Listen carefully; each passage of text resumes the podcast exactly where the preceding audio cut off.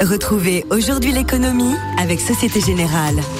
La banque qui est à vos côtés pour faire grandir vos idées.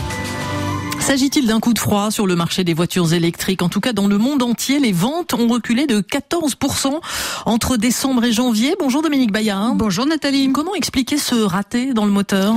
Eh bien, c'est un sérieux coup de frein, certes, mais sur une tendance qui reste dynamique. Selon le cabinet Romotion, les ventes ont progressé de 69% en 2023. Les constructeurs s'attendent toutefois à un gros ralentissement en 2024. En Europe, la croissance devrait être de 5% seulement selon les prévisions de Bloomberg. Et c'est en Allemagne que le désamour pour le véhicule électrique est le plus fort. Après huit ans de croissance continue, les ventes devraient baisser par rapport à l'an dernier.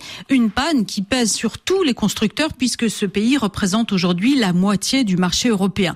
Le marché se tasse aussi en Suède, aux Pays-Bas, en Croatie, aux États-Unis. C'est le même scénario sensible depuis euh, l'automne dernier. La guerre des prix entamée il y a un an n'a pas suffi, Dominique, à attirer de nouveaux clients? Eh bien, comparé aux voitures thermiques, le véhicule 100% électrique est encore bien trop cher. Le segment des voitures électriques haut de gamme est saturé. Dans la catégorie intermédiaire ou plus basse, très peu de modèles sont compétitifs. La hausse des taux et l'inflation ont rendu aussi les clients plus frileux. Et dans le cas de l'Allemagne, la fin des subventions annoncées en décembre a brutalement éloigné les acheteurs potentiels. En Europe comme aux États-Unis, les automobilistes sont aussi devenus plus attentifs aux coûts secondaires. En Allemagne, où l'électricité a fortement augmenté, le e-véhicule est moins attirant et partout, le prix du carburant tend à baisser, ce qui rend la transition moins urgente du point de vue du consommateur. La faiblesse des équipements de recharge douche aussi l'enthousiasme. Pour toutes ces raisons, le client sensible à son empreinte carbone se reporte aujourd'hui volontiers sur les voitures hybrides. C'est le segment qui demeure très robuste dans les ventes de voitures électriques. Les constructeurs revoient donc à la baisse leur passage à l'électrique? Oui, parce que certains constructeurs perdent de l'argent sur ces modèles aujourd'hui. Des usines 100% électriques sont mises en sommeil aux États-Unis.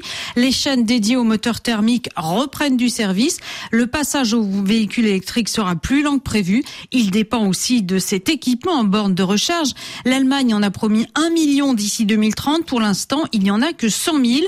Et on voit bien que le gouvernement d'Olaf Scholz est contraint de limiter ses dépenses. Il est à la peine pour dégager les moyens suffisants. C'est pourquoi l'objectif des 15 millions de e-véhicules sur les routes allemandes en 2030 ne sera sans doute pas atteint.